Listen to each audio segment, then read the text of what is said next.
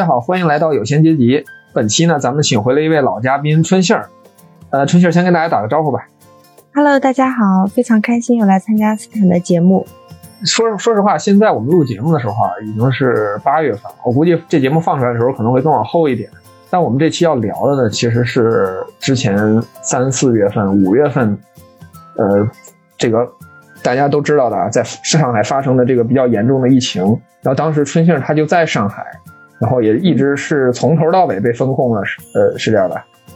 对从头到尾被封控了，应该有呃七十五天或者这么准确七啊十，对，差不多。从三月底开始，对吧？嗯，对对对对，哦，不对不对，我七十五天应该是我自己把自己封控起来的时间。实际上，实际上，对，从三月，嗯，三月十五号我们就开始居家办公，然啊后上海是从四四月四月一号开始，就是我我当时在上海的浦西是正式啊，对对对，没错。对政府层面开始封控。浦东是三月二十八，是吧？对的对的，啊，嗯划江而治。嗯，划江而治，对，两岸不能通行。嗯，然后其实我觉得晚一会儿聊其实有好处，为啥呢？因为当时啊可能如果当时就聊的话，我不一定能体会到那种心情。因为后来五月份的时候，不是北京也严重了一阵儿吗？嗯呃嗯，对，四月底五月初那阵儿啊，然后我爸妈在的小区，我自己住的小区也被封了。啊，哦，对我爸妈是被封了好久啊，然后我呢，关键是我这个是很很无厘头的被封，就是我们小区一个阳的都没有，甚至周围呃一公里圈里都没有，只有一个斜对角有一个小区确实阳了一个，只是阳了一个，而且他们已经被封起来了。然后后来忽然莫名其妙，区政府说要扩大风控管理，然后就把我们这一片儿全封起来。啊，然后更搞笑的是，这个小区呢分为北区和南区，中间就隔一条马路。这个马路呢是这个小区的内部马路，啊，就是嗯你可以你就理解为从小区大门进去有一条马路，然后它的北边和南边各有一小各有一片楼。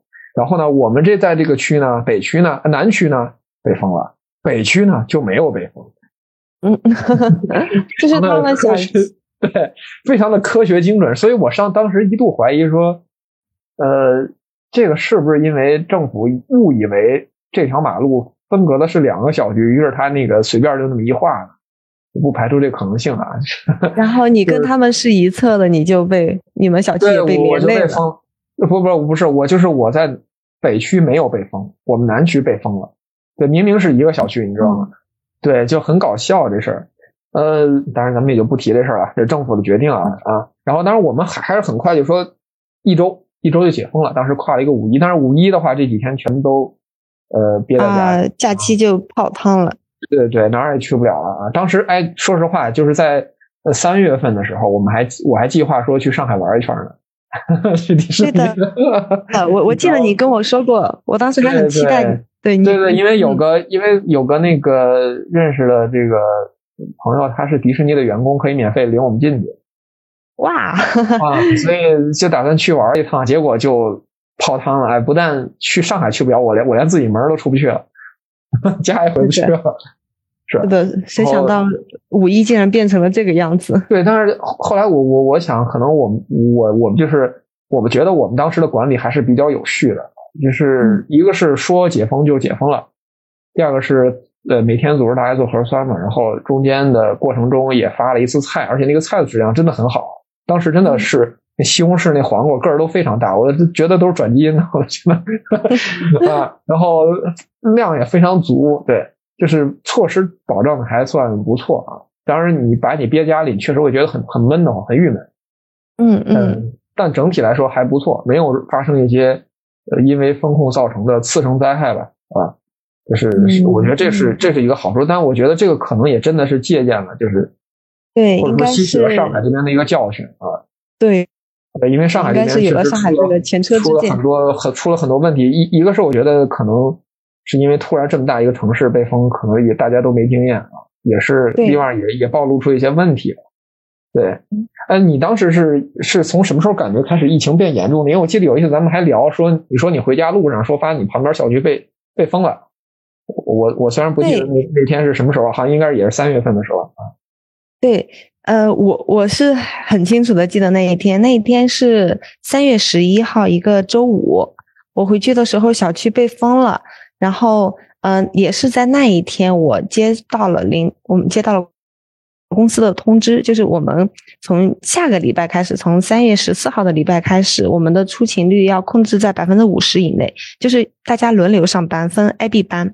嗯，然后下班的时候，我就呃，因为有了这个事情，这是我呃一个感觉到疫情明显变严重起来的呃呃转折点。在此之前，因为从三月初的时候，就是大家就开始呃讨论，身边讨论疫情的声音开始变多。然后中间我还去客户现场去出了个差，然后客户那边的防控也是开始升级，就要求必须要有嗯四十八个小时以内的核酸报告才能进去。当然这一些还是。呃，就只是感觉到疫情严重，还没有没有想到它会严重到哪一种程度。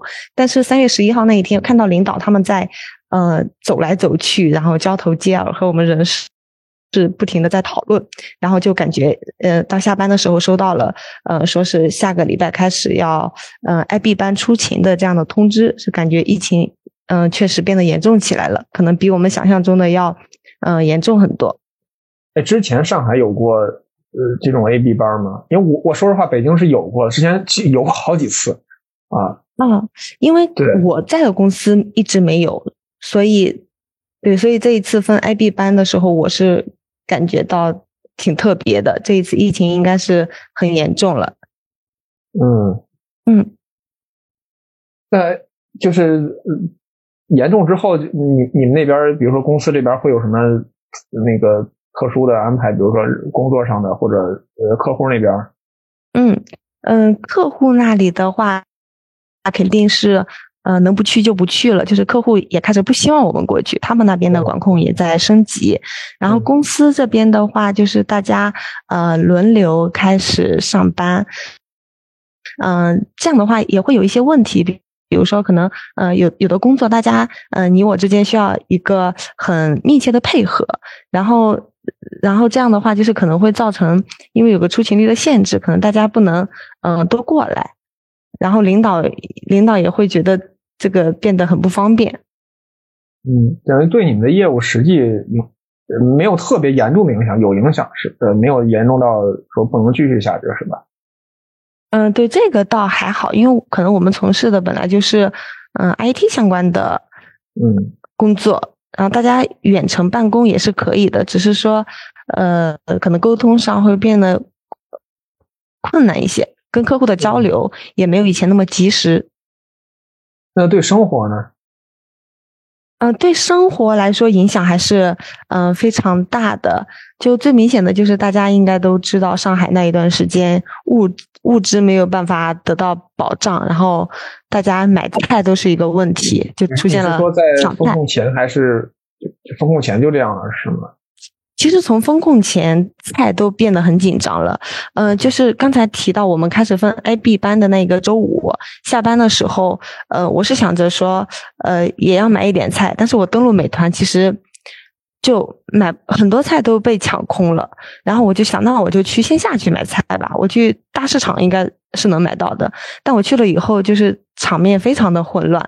嗯，摆在台子上的那些蔬菜基本上就全是不坏的非常严重了，就很烂很烂的蔬菜，然后地上也是一片狼藉。我去了旁边的一两个菜场都没有买到菜。我还记得那阵儿有一个那个图，就是说看那个画架上所有的方便面都被抢光了，只留下来一排老坛酸菜鱼。对，统一。哦，这个这个情景我是亲眼见过好几遍，真的是吧？对的，对的，就是就是大家宁可买不着也不吃那个。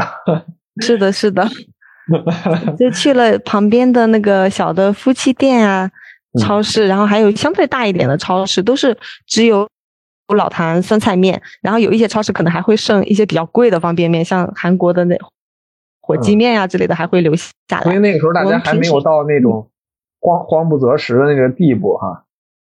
呃，可能是大家都。比较有尊严，就是宁愿饿死，也不要吃酸菜面了。嗯嗯，呃，那之后就是应该是从二十七号还是二十八号，呃，啊不对，应该是二十七号，上海正式发布说要分两批丰富这个封闭筛检，对吧？以黄浦江为界，先浦东后浦西各四天。对，那那个时候得到这个消息的时候，觉得突然嘛，因为我好像之前就有谣言了，对吧？但是但是上海官方否认了啊，啊。是的，是的。其实从二十七号封城之前，就一直有谣言说上海要封城，但是上海发布就是官方的声音是，呃，肯定不会封城的。嗯，是。对，我记得当时不是疫情发布会上说那个专家组那个成员是叫吴凡啊，他还说上海是不能封城，因为他是那个中国的这个经济中心什么的，对吧？他会对是的影响非常大嘛？啊，好像就是在这个发布的前一天。他在疫情发布会上说了，对，然后第二天就就宣布说要这个分分分波呃这个风控了。对，这确实有一点尴尬，就是在在正式收到呃上海发布发的那个封城的消息之前，确实之前官方就也一直在评不断的辟谣，不断的说这个上海是不会封城的。所以二十七号当时接到通知的时候，确实有一些。懵，就是没想到这个封城来的这么突然。我记得好像是二十七号的晚上八点左右的时候，我看到了这一个消息。然后其实，在二十七号那一天，嗯，下午，呃，下午的时候，我还收到公司的通知，说是那个，呃，根据上海现在的情况，然后下下个礼拜大家可以就是陆续回公司来办公了。然后当时我还是第一批要回公司办公的。那个 人员这么这么积极是吗？对的，其实那个那一刻我还有一点点小的失落，因为在家里办公其实是比较舒服的嘛。对对对，哎，不过说实话，这这点我也说，就是嗯，在家待久了，有时候还挺想回去。哦，对，大家一个人在家待着很着急，我还得自己做饭。对，这个可能我比较宅，我在家里待着，嗯，觉得还行，但是做饭确实是很烦。就这个时候的做饭跟以前就在风控之前的做饭感觉完全是不一样的。风控之前做饭，嗯，可能一个是为了自己的健康，想吃的清淡一点，或者就是哪一天比较有情调，然后自己想给自己做一顿好一点的吃的。但是在风控期间是没有办法，如果你不做饭的话，那你就只能饿着，就只能。而且而且还有一个我觉得更严重的问题就是。呃，我记得之前去年北京也有过一阵儿，就是刚疫情的时候也有过一阵儿嘛，就是呃居家办公嘛，就是居家办公就导致你生活跟工作界限就很很模糊了啊，对对，就是你你貌貌似你就意味着要一直待命，二十四小时在办公，对，没错，就是没有那个下班的那个仪式性的过程，对，那个那个过程我觉得挺重要的，对，然后你继续继续继续，嗯，就是从空间上来说。呃，不能把工作和家从两个物理空间上隔开了。对对，嗯，呃，那当时说了，那个之后不是说公司还让你们去吗？这怎么是公司也没有料到吗？等于是，对呀，这就是肯定公司也没有得到特别准确的消息。嗯，我我推测公司可能也咨询了相相关的部门，然后得到了通知，应该是至少没有会禁止员工回去办公。所以就是当天下午，我是收到了公司要求我们回去上班的通知，然后但是我吃了一个晚饭，自己刷完锅回来以后，我就看到，嗯，手机里炸了，就是各个群里都在讨论，说是那个上海要封城了，浦东先封啊，封四天，然后浦西再封，然后这个这个就是，然后就收到公司正式的通知，是所有人都要居家办公，待到清明节以后，也就是不管浦东浦西，大家。嗯，最近一段时间都不要去公司了。嗯嗯，但是也没有想到，当时的清明节以后回去办公的这样的一个通知，实际上是要到六月六号，等端午节过完，才真正的实 实现回公司办公。我记得我们那阵儿好像也是也是一延再延，对，就是说好了说下一周，然后下一周周末等通知，再下一周，然后等通知再下一周。啊，一直一直一直在在，我我们也在家居家了一个多月了。嗯，对，这个疫情非常不可控。那当时知道这消息之后，当天晚上做做了点啥呢？是不是也出去抢菜了，或者？对，其实其实我刚听刚得到这个消息的时候，是处于比较呃懵的状态。其实我不是很理解要封城到底是一一个什么样的概念，对生活到底会有什么样的影响。然后我我自己是住在浦西的，然后我妹妹是住在浦东。我知道我的妹妹就这几天，就前几天已经买菜很困难了，她就是在靠舍友的接济。然后当时看到封城的消息的时候，我也有在犹豫要不要去给她送点菜，但我总觉得事情不至于发展到最坏的这样的程度。然后我我一直在在纠结，但过了差不多一个小时到九点半的时候，我觉得，呃，事情可能真的会比我们想象中的要严重一些。然后我就决定。连夜开车，赶快去采购一批物资，给他送到浦东去。那个时候你自己已经都齐备了吗？这物资？呃，没有。但是因为我是在浦西，我封城还是所以你所以你还有两天能缓一下是吧？对的，对的，我觉得自己还能缓一下。但是他那边的情况就呃不好说，而且他在浦东的呃北蔡，我不知道就是上海以外的小朋友有没有关注？对，浦东北浦东是吧？对，浦东的北蔡北蔡镇一直是这一次上海疫情的重症，就是很严重的地方，最严重的地方吧，应该。所以我当时就很紧张，赶快去给他呃送送菜。然后我九点半出门的时候，我看到很多人，就是小区非常热闹。平时九点半的时候就不会有这么多人在走动了，但是那一天有很多人都提着大包小包从小区外面回来。然后我有问过他们。我说你们这里是在哪里买的菜？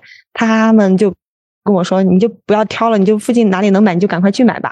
然后我就从离我家最近的那个小卖部开始看，就像刚才斯坦说的，呃，我就第一次看到了这个只剩下老坛酸菜面是什么样的场景。嗯，对，当时我我看了以后，我还是我也是很挑的，我就没有选择了。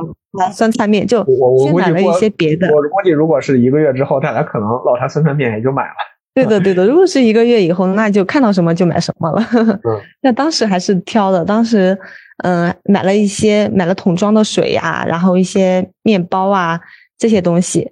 嗯，我又陆续去了好几家店，在周边稍稍微大一点的那个超超市。呃，我准备进去的时候。呃，看到了有很多人在排队，然后也有几个警察在现场维持秩序。然后我要去排队，就是被警察给劝退了。他跟我说：“呃，超市十点要关门，你现在排队，你肯定进不去了。”然后我这个时候其实意识到，比我想象中的可能还要更严重一些。然后也有一些人跟我一样想去排队，结果被警察劝退。然后有一个人他就问警察说：“呃，那我现在还能去浦东吗？我可能要去给朋友送一点菜。”然后警察就跟他们说，可能嗯，在五点以后会正式的，就是把过江的隧道和高架桥要给封闭掉。然后，就我当时听到这个消息以后，呃，第一个就是证实了说，呃，肯定会封城，而且呃，封了以后，浦东我我这边肯定是到不了浦东去了。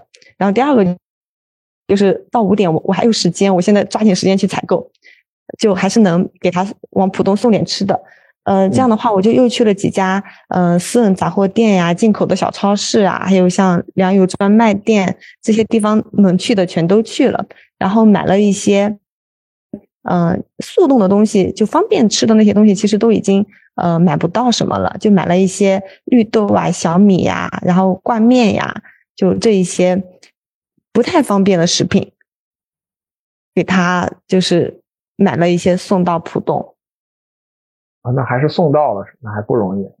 对的，嗯，我差不多在十一点左右到了浦东门门口，因为他们小区那边，嗯，就一直比较严严重，所以他们已经封闭了，已经封闭了好几天，然后人也出不来。我是呃麻烦了那个保安，就是从他们小区可能门开始往外有拦了有好几米之间的这个空的距离，就是。有两个栏杆，他在里边，我在外边，然后中间是麻烦那个保安小哥帮忙人肉，一点一点的搬过去的。我当时采购了挺多的东西，那个小哥还蛮辛苦的，帮忙传递，嗯，不容易，呃，确实不容易。几点要回回的家呀？这个，嗯，哦，送完以后我就很着急，就虽然很久没有见过他了，但是，呃，呃，就听那个上一个警察说是五点可能。会呃五点就要关闭嘛，浦东浦西。但是我很担心十二点就是跨跨跨日的这一天这个点会是一个坎儿，万一我回不去的话，我不知道自己会怎么办，有可能有可能就要在浦东就一直待在外面度过了。所以我当时很着急，就立刻往浦西赶。还好就是呃还很幸运吧，一路畅通就回去了。但是在回去的路上，嗯，我就看到有很多警车呀，嗯，就是一些像交交通部门的那一些车就在高架的路口停留了，估计他们就已经在为凌晨封路做准备了。嗯嗯，那自己回去之后也是立刻就开始采购呗，就准备你自己的吃的呗，因为你还有还有还有四天的时间嘛。对。嗯，当时因为还有四天的时间，所以我也没有特别的着急，我就每天出去看看需要什么，去买点什么。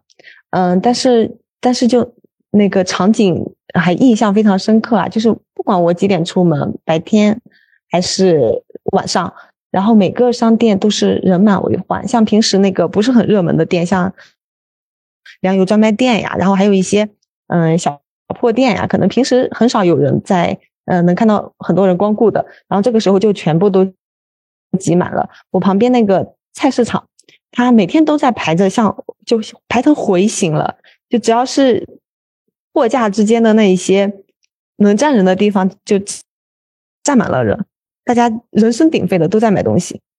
啊，那当时的物价怎么样啊？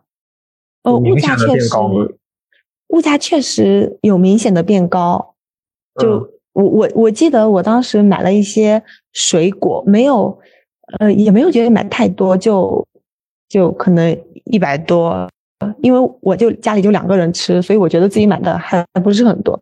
具体的价格可能每一个卖多少钱，这个当时没有留意，但是能明显的感觉到我买了我买这些东西就很贵了。说哦，说到物价，我想起来，我我家里因为没有盐，所以我去买盐，我。找了三家店都没有买到，就三家商店都盐都已经卖空了。我当时真是没有想到盐竟然还是这么抢手的东西。然后后来在呃一家超市终于是买到了，就比平时呃更贵一点的盐，可能也是本身的盐中相对贵的那一种，才有有人留下来了几包，没有卖空。所以那个当时大家买菜的热情还是非常夸张的。对。嗯，还好，不过还好，你还有四天的时间，对，对的，对的。说明当时其实浦东是更严重的，对吧？嗯，对，浦东确实，呃，浦东确实有几个地方比较严重吧。我记得在封城之前，就听说北蔡那个地区，就我妹妹住的那个地区，增加了八千人，只是说没有报出来。当时我我深表怀疑，因为我不相信，呃，那个竟然会有八千人，我觉得是。这个这个肯定是朋友圈的谣言，但是后来就是封城以后，看到上海每天一万多一万多的新增，又觉得八千这个数字好像也没有那么夸张了。对我，因为我最开始，哎，像松江区是哪个区啊？是浦东还是浦西啊？松江应该是在浦西吧？原谅我这些。呃，因为最开始最开始我回我回忆了一下，就是呃，我印象中上海开始有这个疫情，是因为松江有区有一次。一个老年舞蹈队，嗯，确诊了。对，这个是最开始，这是在三月初的时候，然后之后就开始，呃，本来说逐渐的这事这段事儿就这件事本来以为就过去了，然后结果又又开始严重起来，对，严重起来，直到决定说这个华江开始全域静态管理，对，啊，然后就变得严重了，对，当然中间可能可能有可能发生了什么，我们也我们也没法知道了啊。这。个，嗯，啊，那你说，你说。啊，就是我我记得比较严，就是呃，让上海事态变得很严重的一个案例叫华亭宾馆，不不知道你你应该也听过这个消息吧？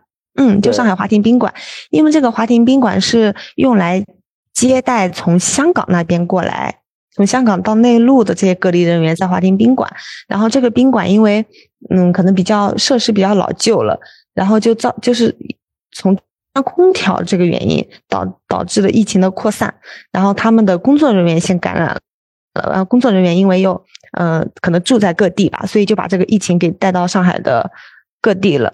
我我事后还特意去查了这个华亭宾馆，华亭宾馆其实还蛮有意思的。它是上个世纪，我看有一篇报道说，它是上个世纪，应该是国家为呃改革开放以后，然后嗯批的六六个豪华宾馆中的一个，就可能是当时作为上海的门面去接待外宾这样的一个呃一个宾馆，嗯。就是据说梅西呀，还有以前的那些很有名的人来了以后，也会住在华庭宾馆。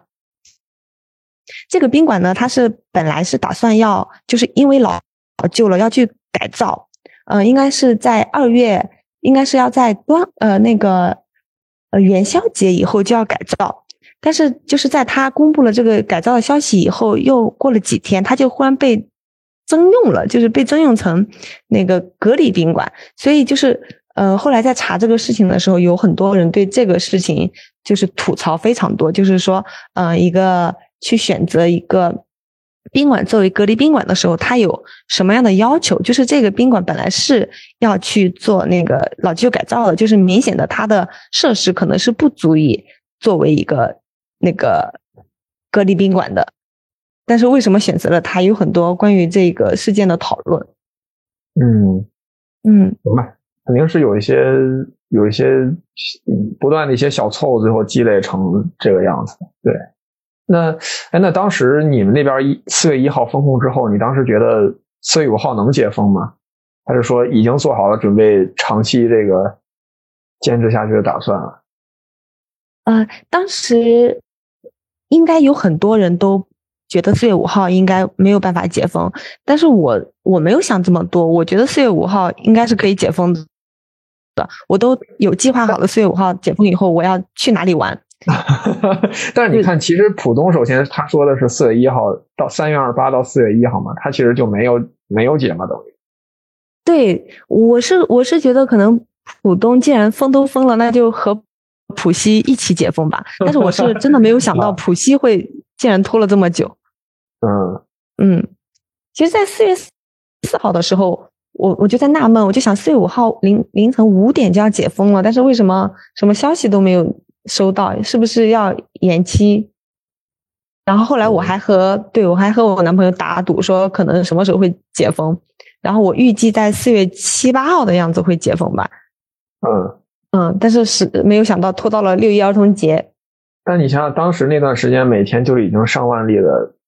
感染加这个无症状的，嗯，对，而且你没有下降的趋势，啊，哎呀，理性分析上来说确实是这样的，但是对，可能是根深蒂固的原因，觉得上海这么大一个城市，怎么可能封了八天还不解封？那那这个经济不是要受到重创了吗？对对，但其实我觉得啊，就是上海这次事儿比较就是严重，我觉得很可能一一方面，它可能确实问题比较多一点。第二个就是，你想想之前武汉封过，沈阳封过，这都是在这都是在上海之前，西安也封过，就算嗯，就算是我不能说用，其实准确用封城两个字只有武汉，其他几个地儿都可能是换个说法，或者说它没有封城那么严重，但也差不太多了啊。但是。没有这次这么多问题，我觉得可能很很大一个很大一个重要的问题原因就是，毕竟这是上海，它就是能够能够就是把自己的情况公布出来，通过不论通过网络还是通过其他手段的渠道，人是多的。它不像可能你比如你封了一个村儿，它这个村里可能呃呃，无论是老老弱病残或者啊，就消息没有办法传播出去，说出自己的事儿，对。它其实一发生了一些不好的事，可能大家也不知道。但是在上海这儿就不一样，对它可能是一个放大作用，很像是一个放大器一样，把很多事情都这个都给暴露出来了啊。对，我觉得你这个观点应该也是很有道理的。当然，可能也是因为上海这个实在是人口太多。对对对，确实也是，它肯肯定是那几个城市跟它也确实是没法没法比了啊。嗯。对人也人也不好管啊，因为他有好多外国人，还有很多呃，对你用过去的话说叫叫知识越多越反动嘛，你知识越多越不好管啊。这个就是说关于很多外国人不好管，这个我也是很有体会，因为在嗯三月二十七号封城前的那个周末，呃，应该三月二十三号左右吧，具体具体我记不清了。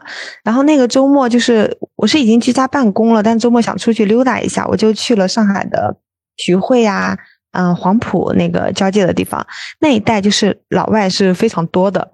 嗯，我在我住的附近看到的场景，其实很多就店应该都是不可以堂食的了，就大家非常谨慎，就每个人都戴着口罩。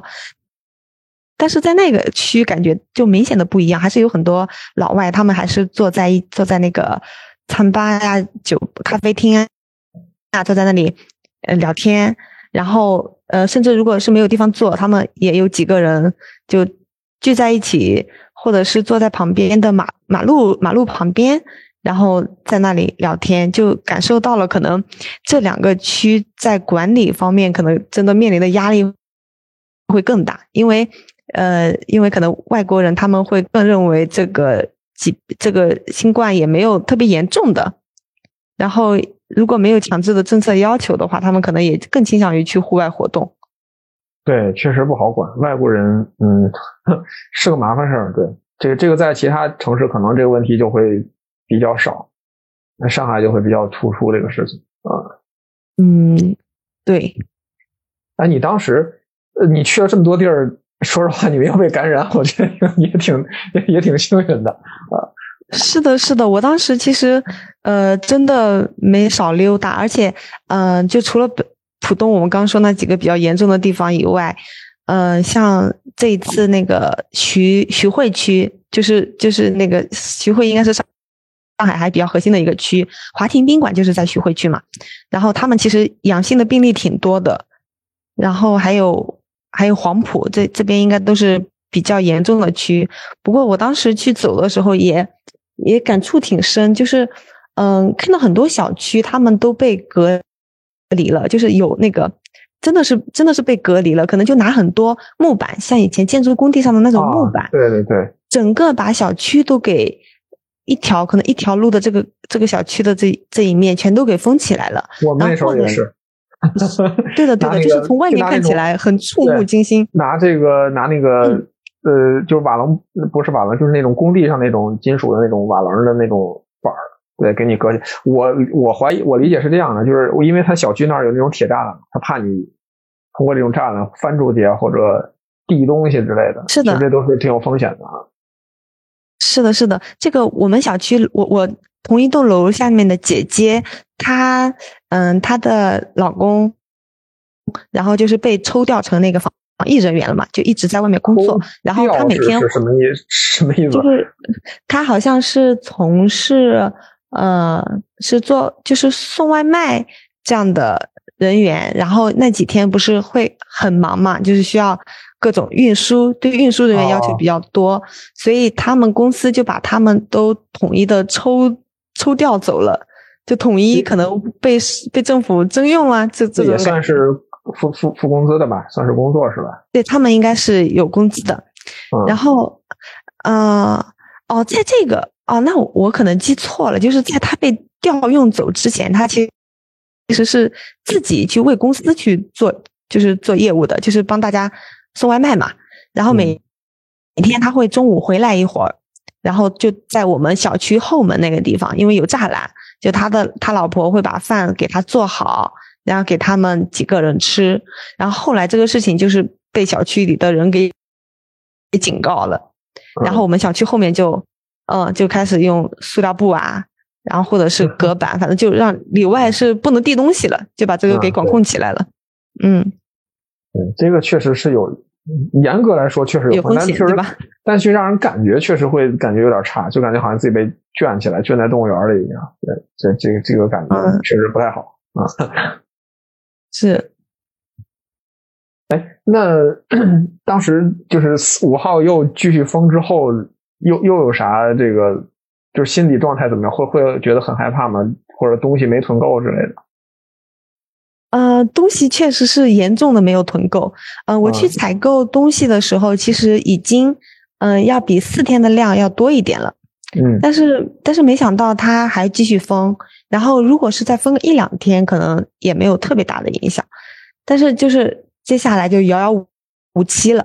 然后到四月七七八号的时候，我应该是在整个疫情呃封控期间最焦虑的、最焦虑的两天，而且是真的是为了生存在焦虑，为了吃吃饱肚子在焦虑。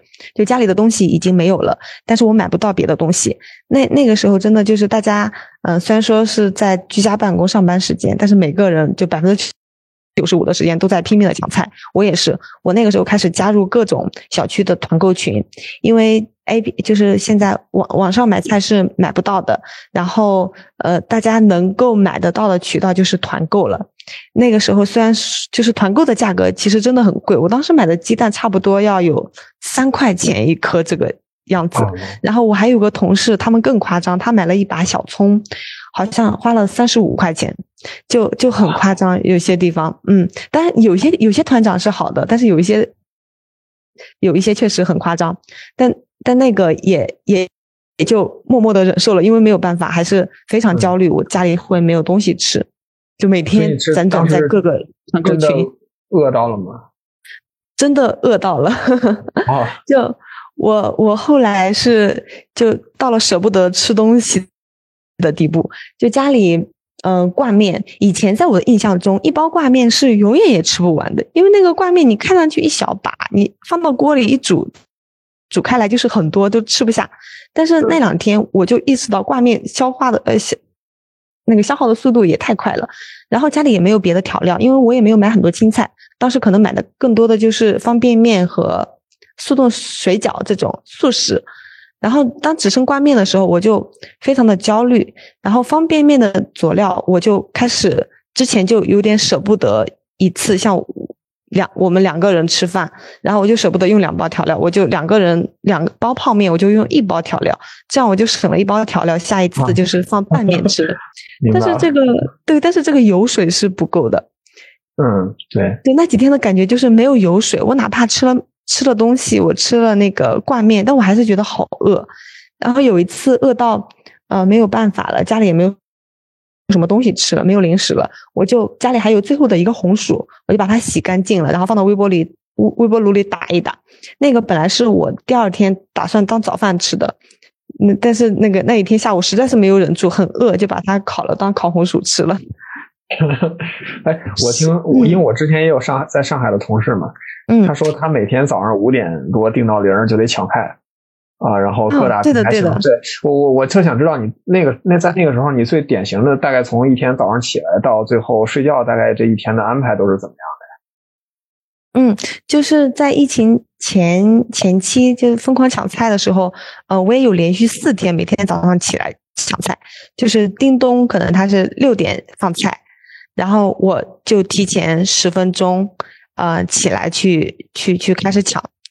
然后后来就是第一天没抢到，第二天没抢到，后来时间就再提前几分钟，还是没有抢到，然后就放弃了。我就抢了连续四天吧，我就决定不抢了，因为因为还有团购这个渠道可以选择嘛，就大不了我我就通过去团购这个渠道。所以就是嗯，最初的时候我我确实连续早起了几天就开始抢菜，然后六点这一波抢不到，就再眯一会儿到八点半。八八再抢八点半的这一波，再抢不到的话，就起床正常去办公了。然后办公期间可能就一边办公一边还是操心着家里没有吃的这个情况，还得去各个各个群聊里看看有没有团购。然后就到了午饭的时间就开始做饭。嗯，每天每天可能为了做饭得花个至少两个小时吧。然后自己做完饭自己吃掉，然后自己去洗干净。然后下午接着办公，然后又又到了晚饭的时间，然后再再休息。前几天是这样的，但后来决定就放弃抢菜以后，就每天可能能睡到上班要要要上班的这个时间才起来开始办公，然后还是做饭，然后吃饭，然后继续办公吃饭，然后就生活。基本上，因为不能出门嘛，还是还是比较无聊。但是后来就是，呃，人在无聊中也会激发了这个娱乐的潜能。后来我就和我男朋友两个人就自己发明了一种游戏，开始在家里 往垃圾往往垃圾桶里投投那个纸团，我们自己团了纸，然后可能离个五米远的距离往里投，然后比赛两个人进行比赛，呃，算是给枯燥的生活找一点 乐趣。啊，嗯，这挺好，这挺好。哎，那你你们当时那个状态还真的能上下去班吗？我想我想知道。嗯。刚开始确实就没有什么心思在办公了。我我我其实还不好意思说，我跟同事交流的时候我还不好意思说我那个要忙着去抢菜。但后来我发现，大家全都是这个状态，就是我们公司的领导，他们自己也在说：“哎呀，今天没有心思办公了，今天我要赶快去抢菜了。”所以这个这个时候才大胆的说出来，就是大家都在分享该怎么去抢菜。参与大家的这个话题，确实那个刚开始的时候没有太多的心情去办公。那后来稍微稳定一点，我是大约在四月十一、十二号这个样子，就是呃前期前几天团的东西陆续到的时候，然后那个就不至于挨饿的这个时候，才开始慢慢的又找到了工作的状态。嗯对，就就就又开始恢复办公，然后但是其实接下来，我觉得在风控的期间，就跟呃以前看到一个说法，就是潜潜水员他们在海底可能长达好几个月的潜水的，就是在潜艇里，那那个他们的心态是一样的。刚开始会呃甚至有一点兴奋，然后会平静无聊，然后会抓狂，然后再到习惯。然后再到就是甚至不适应要出门了。其实我当时的整体的心态也有点类似于这样子。就到后来，嗯，到后来就是适应了居家了有一段时间吧，然后又觉得又觉得很焦虑，因为那个时候就接受到很多很多负面的消息。呃，一就一个是疫情上面就是管控的那一些管理上的各种各样的比较呃让人难受的新闻，然后还有就是看到很多呃企业的倒闭。就很多小企业倒闭了呀，然后很多人失业了呀，然后中国的经济多么就是遇到了多么大的风险呀，看了很多类似于这样的新闻，然后就是对工作真的产生了非常大的焦虑感，就我呃前所未有的担心自己会失业，然后然后那段时间就因为担心自己的工作会不保，所以就拼命的工作，可能每天真的就嗯没有没有下班的时间了，就每天会工作到一直到十点十一点睡觉这个样子。嗯，那当时的工作状态，你觉得呃，就是工作上，呃，比如说方式上啊，或者呃，这个工作的细节上，跟平常有啥明显的区别？嗯嗯，工作的方式上最大的区别就是，呃，你要沟通什么事情，你都得去。就约电话会议，因为呃对，因为你不清楚对方有没有在去小区有没有在做核酸，或者是他有没有对他有没有对的。我们很多时候约会就是大家都会说呃不行，这个这个点是我们小去做核酸的时间，然后我得晚一点，就有很多这种情情况发生，所以就是工作效率肯定多多少少还是受到了一些影响。而且，而且就是，嗯，去跟别人讨论工作的时候，嗯，总归还是要问一下的，你有没有，你有没有时间呀？就是一个电话打过去，呃，可能也也不大习惯这种方式，所以就是，嗯，在这个方面变化还挺大的。而且我觉得，嗯，还有一点就是，大家不能面对面的时候，其实有的时候人的那个态度也会有很多改变。就比如说。我可能觉得我有一点社恐，所以我居 家跟大同事交流的时候，我反而觉得更轻松，就不用面对面的时候，我反而觉得更轻松。但是也有一些人，我会觉得他们平时也很温和的，但是因为见不到面，所以他的脾气有变得更火爆了一些。啊，是 是，也有这种感觉。嗯，对对对。哎，那你们当时也是就是天天做核酸吧？从开始封之后。是的，就每天都要做核酸。每天一次哈。对，每天一次，啊，就就已经成了生活习惯了。就每天到了这个点，大家都起来，然后排队下去做核酸。哎，我我特想知道，你身边有同事或者朋友，就是最后真的阳了的吗？嗯嗯，我身边的人好像还真的没有阳的，但是我有听，呃，我有一个同事，他是差一点，他是就经历了一个，呃，马上要被。转移，结果后来可能侥幸没有被转移的那个情况，因为他们是，嗯嗯，他。们那个小区可能比较老，有厨房和厕所，还是一层楼大家公用的那种，就很难想象上海还有很多这样的老小区，所以就是就是感染就比较多，就一个小区可能有一半的都被感染了，然后就要听说就是要把他们全部都给。就是给转移掉，然后他们就是小区，可能大家一起起来，很多人是反抗这个事情的，就是宁愿在小区隔离，也不要出去，然后就拉扯了大约有一个礼拜，然后有一批人可能被转移走了，然后他是比较幸运的，还是留了下来，没有最终去方舱。哦，那他是阳了吗？是真的阳了吗？还是没有阳啊？他没有阳。哦，没有阳，就是本来打算说把他们这些没有阳的也给拉走。是。对，好像是要给他们全都转移走，所以他们就反响比较。强烈，还真不容易。我说，我以为这么严重，怎么着？你认识的周围几个人得有人可能不幸中招了呢？嗯，对，也是还是比较幸运的吧，就身边没有认识的人阳了。那那还好，那还好啊。嗯，但是那个方舱的，嗯，就是就是有看到一些说法，就是有一些人他他们好像。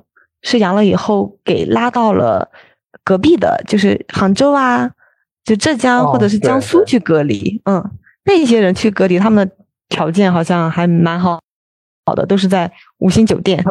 所以当时听了这个呃说法以后，就突然没有那么怕阳了。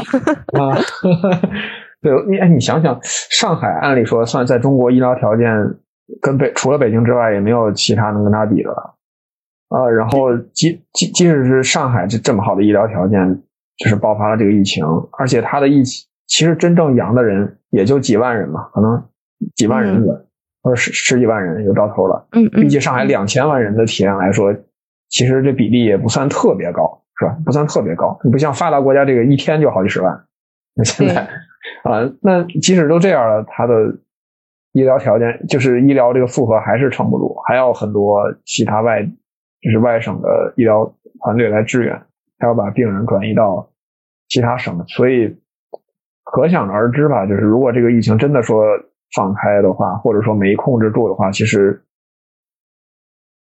嗯，危险危害真的很大。对，危害真的很大。就是医疗挤兑会比较严重，对吧？对对，确实是这样。而且主要是大家这个心理已经，就是我觉得有时候很奇怪，就是大家在呃真正这个风控。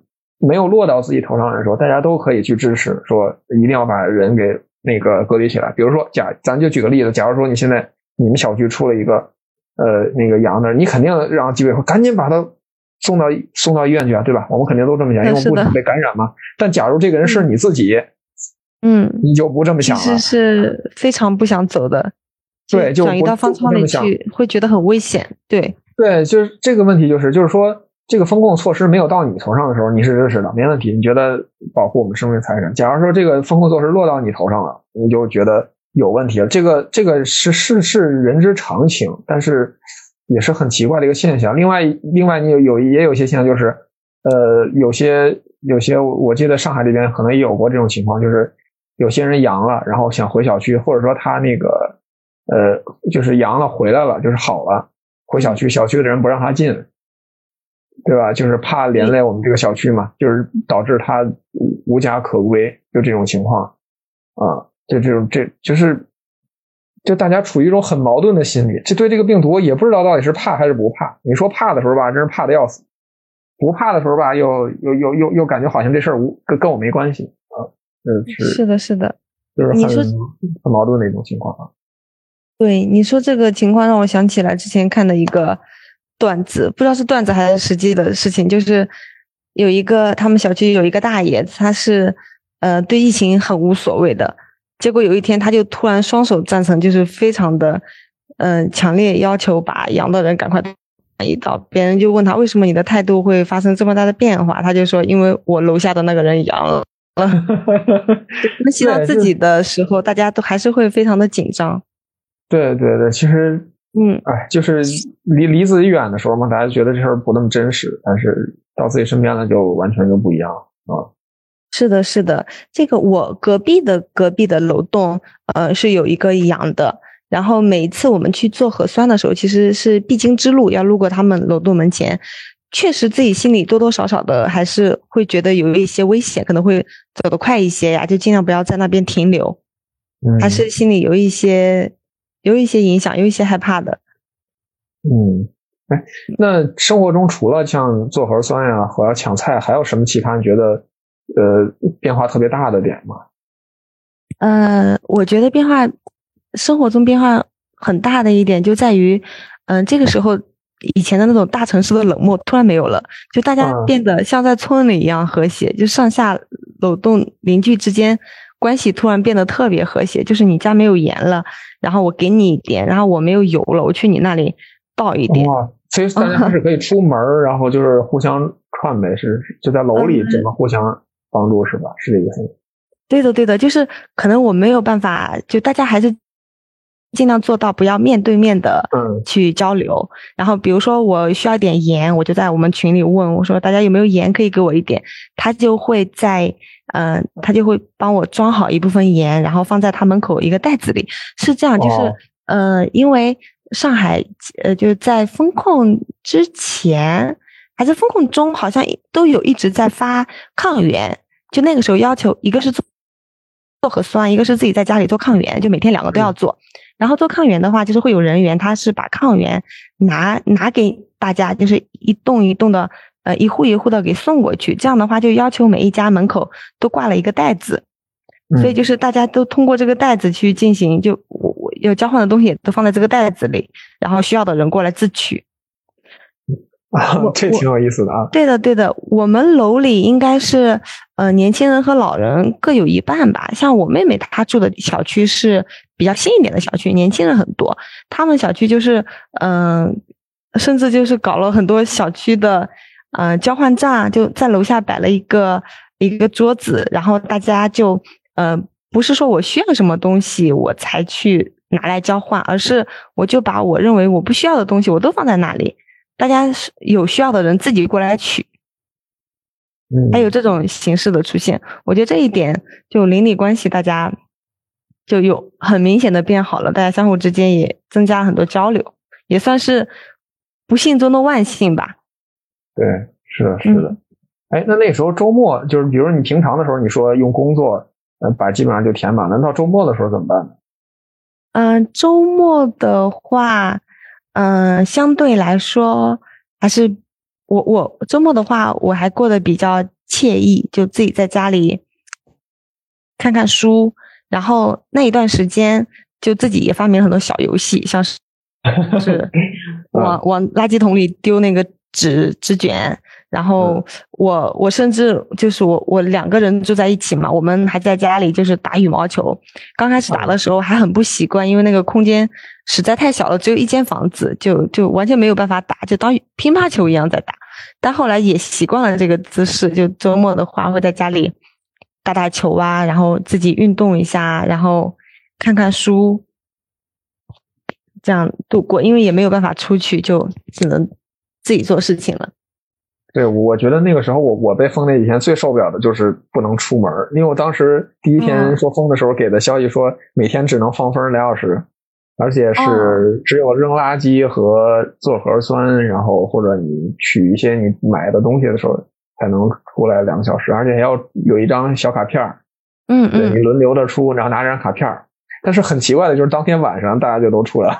啊啊，那那对，那说明你但是但是只是在小区范围内，对你还是出不去门。小区有一个院儿嘛，就是里头还有一些健身的，还你可以溜达溜达，遛遛狗啊。有些人啊，嗯嗯，诶，那那我也很好奇，你风控的这一个多月，没有一个月，就就七天，就七天，就七天啊，就几天啊，就七天，对，就就是只有这七天我是不能出小区的，其他的时候我都还是可以出小区的，就是只是居家办公而已。啊，那相当于你是。人不能出小区，但是可以出户的，对吧？对，可以下楼，可以在小区范围内溜达，都都可以。上海的上海封控那段时间是要求足不出户，然后当时有很多小区就是呃，因为出户的这个问题，其实还引发了很多矛盾。我们小区当时也有一例，就有一个老大爷吧，他可能呃，就老年人在家里就实在憋得慌，就想出去溜达一圈，然后。走来走去，可能被邻居看到了就很不满，然后 里边的邻居和他吵了起来，就就邻居是怎怎么看到的？因为可能有 一楼的人，有一楼的人就看到这个大爷每天都都出来，然后就就跟他发生了争执吧，就跟他他吵起来了，就可能说了他几句，然后这个大爷也很不开心，然后两个人就就就就吵得很激烈了，还被拍了视频传到我们小区里。其实对这种事情，我也觉得嗯很无语，因为我感觉。就有一点点无语吧，因为我觉得这个政策再严格，人每天是就不能出门，可能对有一些人来说真的很难受。我自己很宅，我没有关系，甚至我们小区最后发了那个通行卡，就是你可以拿着这个卡每天出去几个小时。我当时都没有立刻出去，我是等第二次发卡的时候才出去，还是比较宅的。但是对一些人来说，可能每天下楼走一走是他们。生活必不可少的一部分吧，否则他们没有办法一直待在房间里。后来我一个同学，呃，对，一个也是算算是同学吧，他，嗯，就是他是路过了一个有疫情的区域，叫时空交叠，然后他就被呃犯困了，圈圈在家里了啊，就门口还门上还贴了那种电磁锁嘛。他他结束之后，他封了他几天，也没有几天，可能就他就结束了啊。然后他跟我说说，终于体会到了这个被。关在监狱里的感觉啊，然后他说，就是自己不出门跟不让你出门是完全不同的。是的，是的，就当时足不就是足不出户这个政策，就这么要求以后，然后我每天下楼做核酸的时候，我都觉得挺兴奋的，因为可以出门走两步，就上下楼有一个活动的这个机机会嘛，然后都会尽量走的步伐夸张一点，大一点。好让自己有一种在外面活动的感觉。就当时刚那个什么，就是刚我们小区封的时候，我第一个心里咯噔的一下，就是我倒是不担心吃的，因为前一天我就觉得不妙，然后去超市买了一波。呀，你太机智了。对，然后呃，吃的我倒不担心，而且家里囤了包方便面什么的。我比较担心的就是不让我出门，这我真受不了。就是我也不是出家玩人，但是我必须得按时的下去溜达一圈，然后锻炼一下。然后我那天下午一看见，哎，我晚上从楼上往下一看，怎么大家都出来了？我就觉得，哎，不错不错，应该是上午那个核酸呀，大家没有阳的，所以估计就没人管了啊，就都可以出来。对，然后就每天能定时的出来溜达溜达，每天都隔隔隔一天我就出来跑跑步，运动运动啊，然后也别给做傻了，我觉得，呃，也挺难得的。那那确实还挺幸福的，因为我想起来，就是在风控的尾巴的那一段。最后一个礼拜吧，我们也可以出门了，就不可以出小区，也可以出门了。那个时候就觉得整个小区像是一个人间乐园一样，就我们都可以自由的下楼，然后很多人都在呃空地上打羽毛球啊，然后跳绳啊，然后很多人就是在沿着小区走来走去的，就觉得生活一片祥和。我们现在好自由，还还有什么？还有还要什么自行车？这个大家都能下楼了，岂不是非常好了，非常自由了？有这种感觉，哎，我还我还想着，就是那个时候被封在家里之后，肯定你担心你妹妹，你家家里人，比如说你父母，肯定也担心你嘛。当时这个，呃，这期间怎么跟家里人沟通的呢？嗯嗯，其实，哎，因为沟通上来说，跟大跟平时也没有什么区别。确实，在刚封的时候，家里人很担心，可能就除了自己。父母以外，然后平时联络不是很多的亲戚也都打电话过来询问一下情况，因为他们就听说封城可能就觉得非常可怕。然后，但是后来就是封的比较久了，大家也习惯了，就跟家里人的沟通也频次也也就差不多正常。那像当时比较饿的时候，没跟就是家里求个救啥的，帮你一起抢菜或者给你寄点啥？这个因为无能为力吧，因为。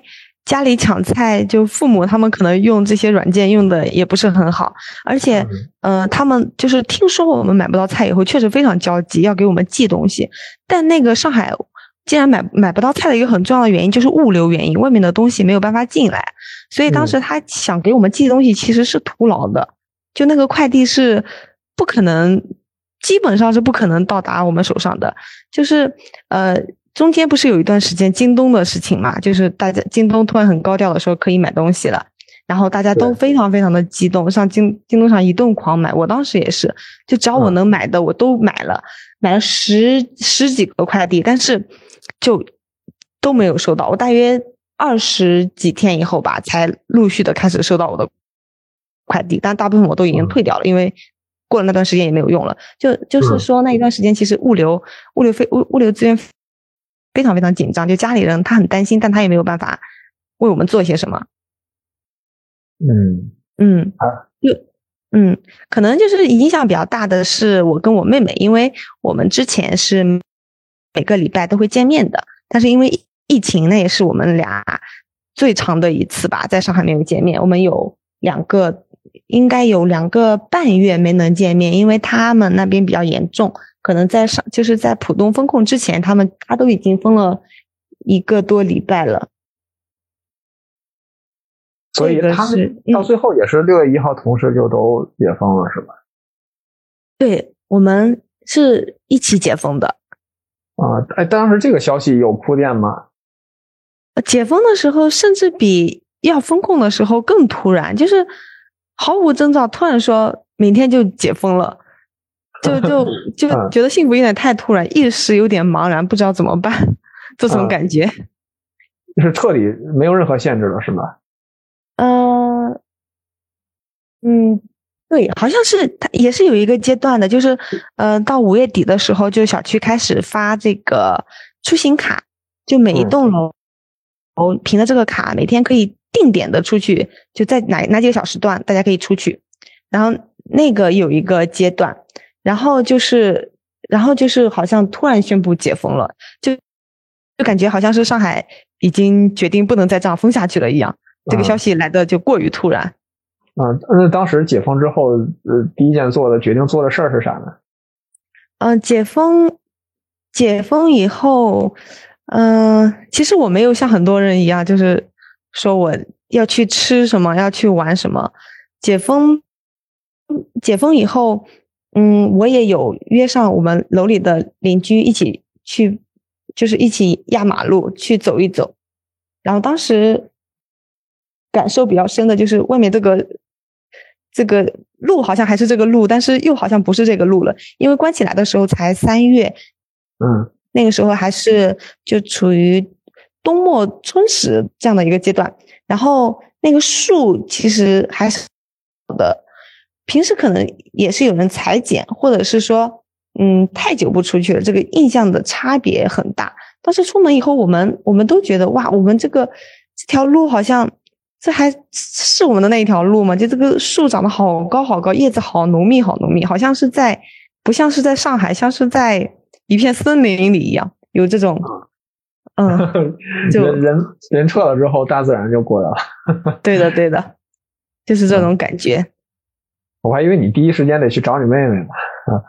哦，这么一说，我的那个。可能那段时间比较忙，就就其实疫情期间整体工作节奏没有那么强，但刚好在最后几天的时候，突然有一个项目要来了，然后我就变得非常忙，我很想去找他，然后他是我还没有来得及去找他呢，他就先过来了，就非常突然。有一天我正在家里办公，就有人敲门，我当时觉得很奇怪，我想这个这个好像快外快递也进不来，外卖也进不来，是。是谁会敲我的门呢？然后我还正在开会，然后我我就有点不是很耐烦，我就问是谁，然后听到了一个女生的声音。我当时听这个声音，我没有我没有觉得很熟悉，我没有第一时间听到是她的声音，然后我就通过猫眼一看是她，我当时真的非常非常的惊讶，真的时隔两个月再见到她吧。嗯，那他不用上班了吗？这是？嗯，他是。他对那个时候还那个时候还没有返回办公，就是就是解封了以后，好像刚好是赶在了那个端午节假期的前两天，所以很多公司都选择了在六月六号端午节以后的第一个周一去上班。啊，你们也是那个时候就回去了是？回去了？对我我我也是六月六号就是第一天回去上班，但是在那个之前百分之百回去吗？还是就是没有没有，我们也是。也分了阶段的，第一阶段好像每天出勤率不超过百分之二十吧，第一个礼拜，然后第二个礼拜好像是不超过百分之，啊，应该是第一个阶段不超过百分之五十，然后后来是不超过百分之七十，然后到第三个礼拜的时候，其实都已经到了六月底了，然后才开始就是大家都百分之百的恢复，差不多到七月的时候才恢复正常的办公吧。嗯，不容易，不容易。我们也是那个时候，六，我们好像也是六月六号，是礼拜一吧？是个礼拜一。对，是个礼。对，我们也是那个时候去去回去办的工啊。哦，也就是你有你有有一个月没有一个多月，嗯，一个多月我也是对我就是对我一个多月居家，然后到那个端午前，对我刚才说成五一前是端午前，然后忽然说我们小区也给封，我当时六月一号听说上海解封的时候，我心里还想，我靠，上海都解封了，我们这儿还封了，就一起解封了。一起解封。我是我是六月五号解的封，就是六月六号前一天解的封，就是他测完测了七连测了七天核酸，我们一个阳的都没有，然后就解封了。对，还是说话挺算数的啊。哦，那还好，那还好。对，还还还好还好。呃，但但是这段经历还现在想起来还哎，挺挺郁闷的，就是非常郁闷，就是。哦，那看来你是非常不喜欢一直待在家里的感觉喽。就被被管控的感觉，对对对，不太喜欢，而且就就是很很无聊，就是那那阵儿时间啊，就是本来打算出去溜达溜达呢，或者说去呃回回趟家什么的，然后就被圈在那儿了，就圈在那个租的住的房子，也挺挺，哎，挺让人无语的。而且关键是那个时候吧，你说要是他是解通知封控那天呢，是大半夜通知的，十一二点吧。我觉得可能就是防止大家外出是吧？可能会有人离开，或者就抓紧离开嘛，或者像，就是或者就是他出去买东西，就是我觉得可能是不是上海当时提前通知大家，大家出去呃去超市挤兑了一波，也可能加剧了这个。对，这个肯定会造成感染扩大的。对，就是其实也不是一个好的办法啊。嗯。对，但是他不提前通知大家买菜，对，所以这是一个很矛盾的事儿。但你提前通知吧，你这个效果可能就没有了，因为可能有些人就跑了。你不提前通知吧，呃，那可能大家大家一个措手不及，没有囤任何物资，也是个麻烦事儿。所以当时不是国家有一阵儿有一次商务部提醒大家说最好囤一个月的物资嘛？你现在想想，当时大家以为是要打仗，那实际上现在想想，可能就是为了真的是。呃，说让对大家防止说出现这种这种恐怖的事情。对，当时我们还真囤了点儿，我还真囤了点儿。但是我真的不，但是我真的觉得不会是打仗，对，因为完全没有任何征兆嘛。就是但有些人会往这方面想，但实际上不像是这样啊。但是他他他他起来那个事情，对，嗯，当时就好多超市都挤兑了嘛，对，还有人散播谣言啥的。是的，是的。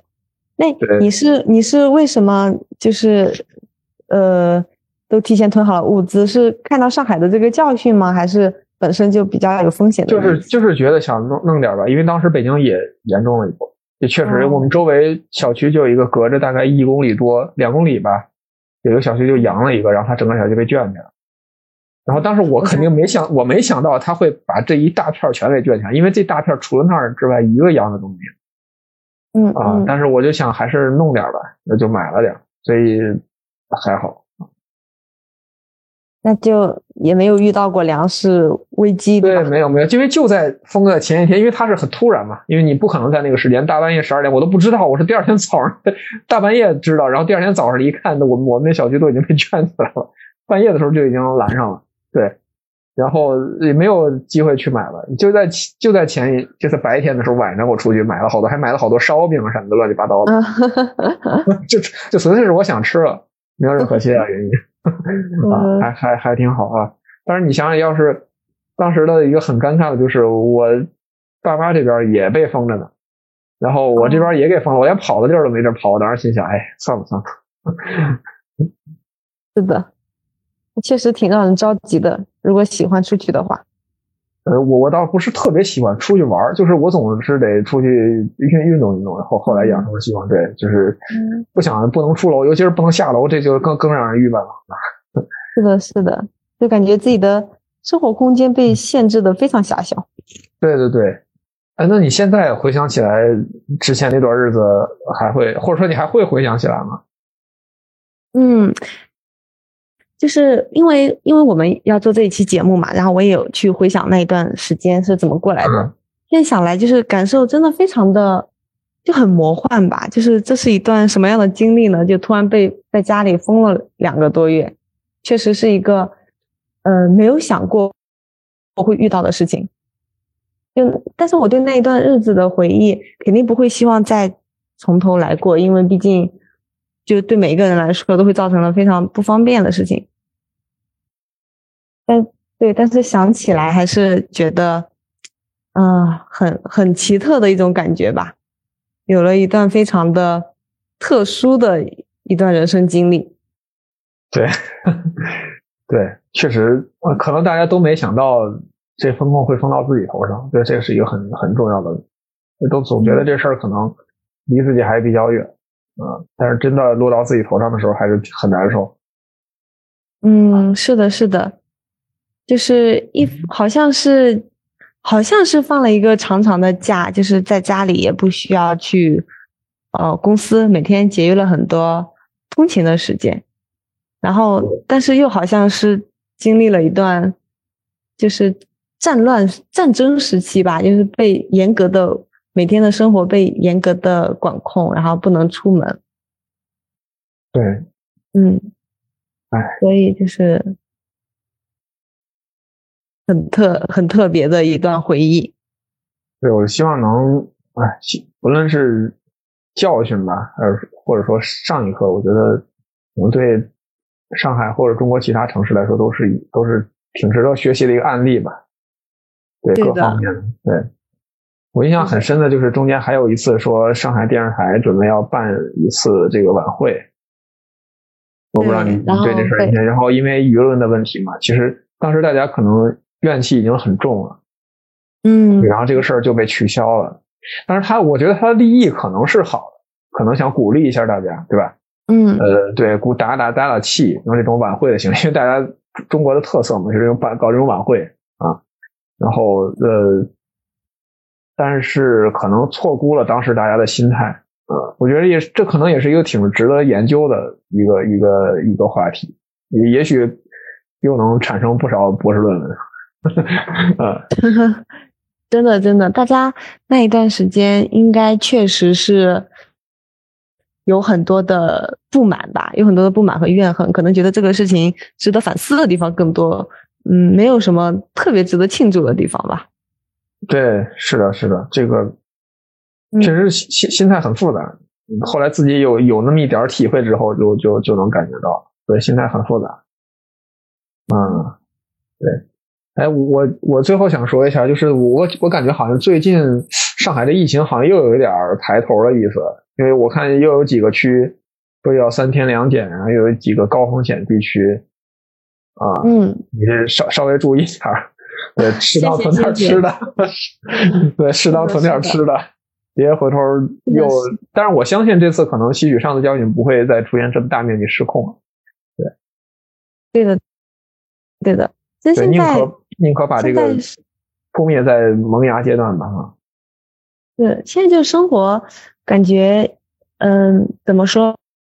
呃，确实受到疫情的影响非常的大。比如说，我要想去一个地方，特别是出省、出上海，然后都会要提前去咨询当地的政策，然后。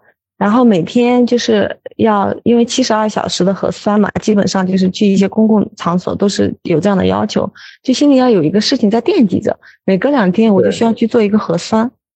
然后这一点就是疫情疫情后的生活吧，大家都暂时生活在这样的一个状态下。对对，我其实当时还挺挺挺挺嗯，怎么说呢？听说就是说要出上海，还要当地给开那个接收证明吧？记得，呃，这是对，这是在就是封控的时候最后的一一个阶段。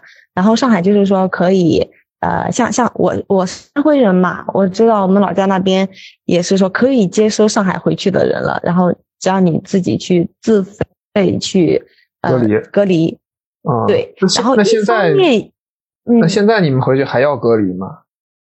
现在回去应该不需要隔离了，不需要。现在就是，呃，对，解封以后，我已经，呃，在政策允许的情况下，已经去了好几个地方了。就是浙江那边可能首先，呃，比较就放松，就是首先所以你进你进出都没有任何问题，只要你有核酸就没问题，是吧？对，那还好，但是没有什么问题。对，但是嗯，也不是每个地方都是这样。啊，正好我妹妹她疫情以后就想出去玩嘛，想去了新疆，然后去新疆的时候，嗯，确实就因为疫情的原因，中间多了很多的麻烦，比如说他入住酒店的是入住酒店，然后别人一听他是上海来的，就是对这个事情就，唉，看得很严重，然后好像是跟酒店里掰扯了很久，然后最后才能入住，但是他的所有的呃。手续啊都是完整的，就是行程码是绿的，然后那个核酸检测啊也是就四十八小时阴性的，但是还是遇到很多阻碍。然后因为疫情，因为疫情的原因，他从新疆返程的时候，我忘记是在银川还是在哪里，反正就是西北的，也是西北的一个城市。他本来是有一节转机的，结果就是因为那边的疫情突然爆发了，所以他的航班也被取消了，他回来的那个路程又变得更加的。曲折，就因为这个疫情，其实确实给大家带来了挺多不方便吧。就主要是总会有一些不确定性，你做什么事都会有不确定性。你可能每天早晨你会有一种不确定性，就是核酸结果出来没出来呀？是不是按时？是不是按时出来了？然后你去的地方是不是又有什么新政策了？或者你出的地方是不是又有有人阳了呀？总会总会有这些担心吧？对，可能是这样对，不确定性变多了啊。对我上周六，因为早上有点事情需要呃陪家里，就是陪陪长辈去一趟医院。但是我周五当天很忙，然后到下班九点多，我突然想起来我没有做最新的核酸，然后我估计我是去不了医院的，所以我当时就非常紧张，赶快去搜一搜最近的最近的核酸点有没有到，就有没有二十四个小时的，就赶快跑过去做一下。就这种这种事情确实是。呃，疫情前就的生活状态是完全相反的嘛？就你出去的话，你都要受到一个很明显的呃制约，你要达到某一种条条件，你才能怎么样？就是这样的这样的生活状态。对，没错。嗯，哎，总之就是好像即使解封了，这个还生活还是变，生活还是变了很多了。嗯，对，疫情后和疫情前的生活还是变得很多。像我，我们应该没有办法想象，在高铁、飞机都这么发达的年代，我们想去一个地方却去不了。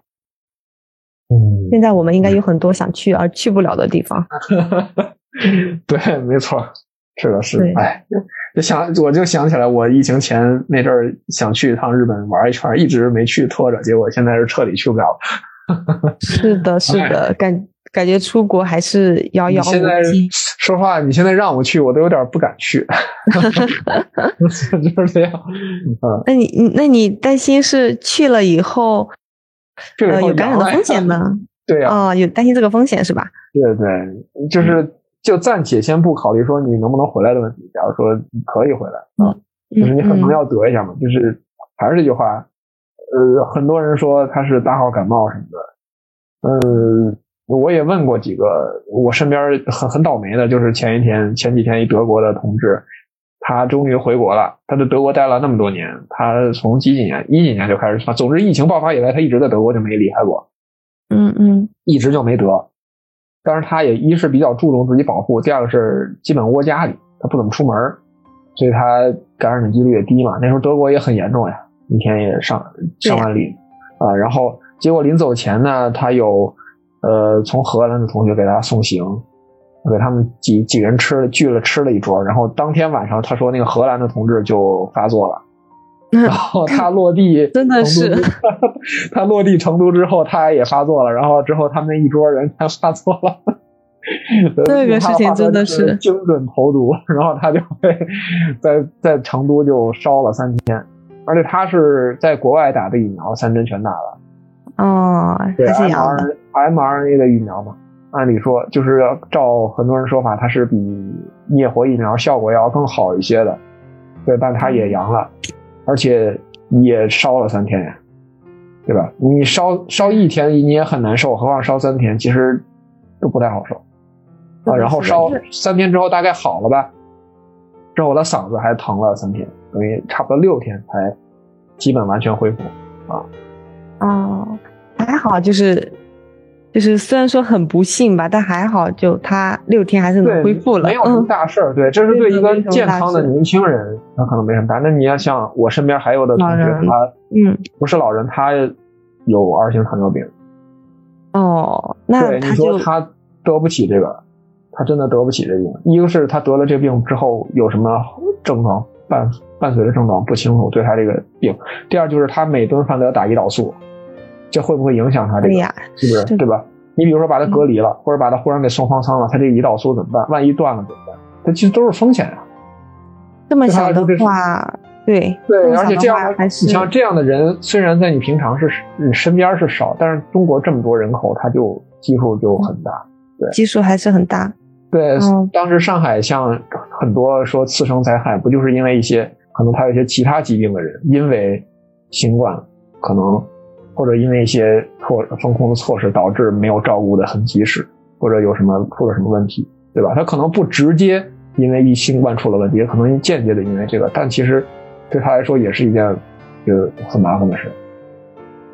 所以，所以对他还是要要很谨慎才行啊。对，这么一想，我们那个不放开，还是保护了很多人。对对，其实不躺平还是保护了很很多人。对，其实。在国外，这个是很有风险的。对我现在想到我 即将去，我心里很 心里非常忐忑。现在，因为他们现在让的消息是每每天二二十二十多万人感染，你说这事儿让我让我怎能放心吗？这事儿，哎呀，对，这个自己马上切身要去经历经历这个风险了，然后才会感觉到。所以我就想，比较可怕。你在国内，你可能。防护措施是因为有些人牺牲了自己的自由，或者他牺牲了一些什么，保护了，嗯，对。然后其实你不要太不要把这个不当回事儿，就是人家牺牲了很多，你才能可能不不太戴口罩也没关系啊，或者呃呃你经常外出也没关系。但实际上，当没有人替你做这个保护的时候，你等于你直接直面这个病毒的时候，你就能体会到这个这个风险，还是很担心。对，对。所以希望大家都别得吧，呃，也只能这样了。当当然，这个病毒什么时候结束也不好说啊。对呀，希望新冠这个事情尽快结束吧。希望世界和平。是吧？世界和平，世界和最近世界不太和平。嗯啊，好的好的，嗯，行，希望世界和平，希望世界和平。好，本期本期节目就在希望世界和平的呼唤中结束。好 好。感谢感谢春兴，感谢春兴分分享他这段经历啊，希望我们都不要再有第二次啊。对的对的，希望我们大家都健康平安。对对对，好好谢谢春兴，谢谢春兴，好，本期就到这，谢谢大家啊，谢谢大家，好，拜拜，拜。